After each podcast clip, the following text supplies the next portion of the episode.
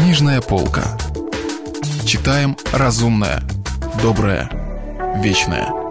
Радио «Комсомольская правда». Марк Твен. Приключения Тома Сойера. Читает Стас Бабицкий. Глава 26. В жизни каждого настоящего мальчишки наступает время, когда его обуревает неистовое желание найти зарытый клад. В один прекрасный день такое желание напало и на Тома. Он отправился разыскивать Джо Гарпера, но безуспешно. Тогда он побежал к Бену Роджерсу, но тот ушел ловить рыбу. Случайно ему попался навстречу Гекфин, кровавая рука. Гек тоже мог пригодиться, решил Том и отвел его в укромное место, где и доверил свой план. Гек был не прочь. Гек всегда был не прочь поучаствовать в любой затее, лишь бы она сулила развлечения и не требовала капитала. Потому что, хотя и говорится, что время – деньги, времени у Гека было девать некуда. «Где же мы будем копать?» – спросил Гек. «Да где угодно». «Как? А разве клады везде зарыты?» «В том-то и дело, что не везде. Они бывают зарыты в каком-нибудь укромном месте. Когда на острове, когда в гнилом сундуке под засохшим деревом. Там, куда тень от сучка падает в полночь. А чаще всего под полом в старых домах, где не чисто. А кто их туда зарывает? Ну, разбойники, понятно. А по-твоему, кто? Учителя воскресной школы? Но я почем знаю. Если бы клад был мой, я бы его зарывать не стал. Я тратил бы денежки, да пожевал припеваючи. И я тоже. Только разбойники, они по-другому делают. Всегда зароют клад, ну так и оставят. А чё ж они потом за ним не приходят? Ну, все собираются прийти, а потом забудут приметы. Или помрут. Вот он и лежит долго-долго и ржавеет, а потом кто-нибудь находит старую пожелтевшую бумагу со всеми приметами. И надо эту бумагу расшифровывать целую неделю, потому что в ней одни значки, да и иероглифы. Иер... чего? Иероглифы. Такие картинки и разные закорючки. С виду как будто бы и ничего не значит. А на деле факт. Том, а у тебя есть такая бумага? Нет? Так как же ты найдешь приметы? А на что мне приметы? Клад всегда бывает зарыт под старым домом Или на острове Или под сухим деревом, у которого торчит один сучок Мы уже пробовали копать на островке Джексона? Ну, можно еще попробовать. А то еще есть старый дом за речкой. И сухих деревьев там сколько хочешь. И что, под каждым деревом клад? Ну что ты, ну понятно нет. А как же ты узнаешь, под которым копать? Под всеми по очереди. Да ведь это все лето пройдет Ну и что же из этого? А вдруг ты найдешь медный котелок сотней долларов? Весь такой ржавый.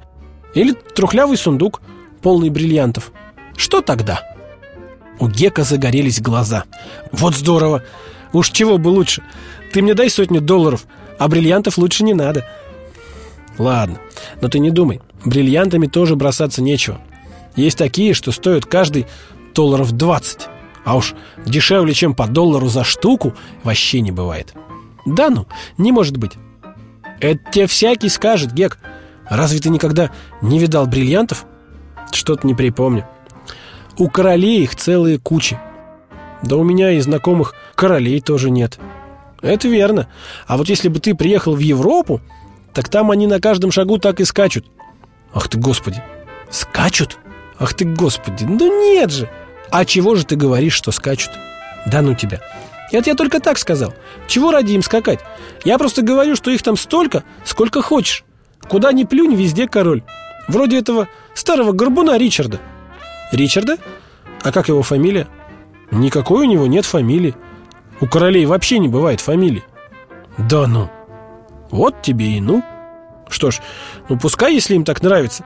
Но я бы не хотел быть королем, раз у них даже фамилии нет. Вроде как у негров. Ты вот что лучше скажи. Где ты сперва начнешь копать? Не знаю еще. Давай начнем копать под сухим деревом, что на горе за речкой. Давай. Мальчики достали ржавую мотыгу и лопату и отправились за три мили на речку. Добрались они до места разгоряченные, запыхавшиеся и растянулись на земле под тенистым вязом. Отдохнуть и покурить. «Вот это жизнь!» — сказал Том. «Еще бы!» «Скажи, Гек, если мы найдем клад, что ты будешь делать со своей долей?» «Ну, каждый день буду покупать пирожок и стакан содовой воды. И в цирк тоже буду ходить, каждый раз, как цирк приедет. Да уж не беспокойся, заживу приотлично. А ты не собираешься копить деньги?» «Копить? Для чего это?» «Ну, как же, чтобы были деньги на черный день». Вот уж это ни к чему. Вот вернется родитель и запустит лапу в мои денежки, если я их не потрачу. А там и ищи свищи. А ты что сделаешь на свою долю?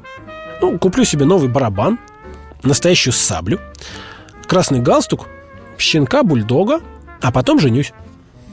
Женишься? Ну да. Том, ты, должно быть, совсем рехнулся. Погоди, погоди, вот увидишь. Но глупее ты ничего не мог придумать. Взять хотя бы моих отца с матерью. Только и делали, что дрались. Я это отлично помню. Это ничего. Девочка, на которой я женюсь, не будет драться. Том, они все на один лад. Им бы только драться. Ты лучше подумай сначала как следует. Подумай, я тебе говорю. А как эту девчонку зовут? Она вовсе не девчонка, а девочка. Ну, по-моему, не все ли равно? Кто говорит девчонка, кто девочка. Что так, что это один черт. Так как же все-таки ее зовут, Том? Я тебе скажу, только не сейчас. Ну ладно, дело твое. А только, когда ты женишься, я совсем один останусь. Нет, не останешься. Ты будешь жить со мной. А теперь хватит валяться, пойдем копать. Продолжение следует.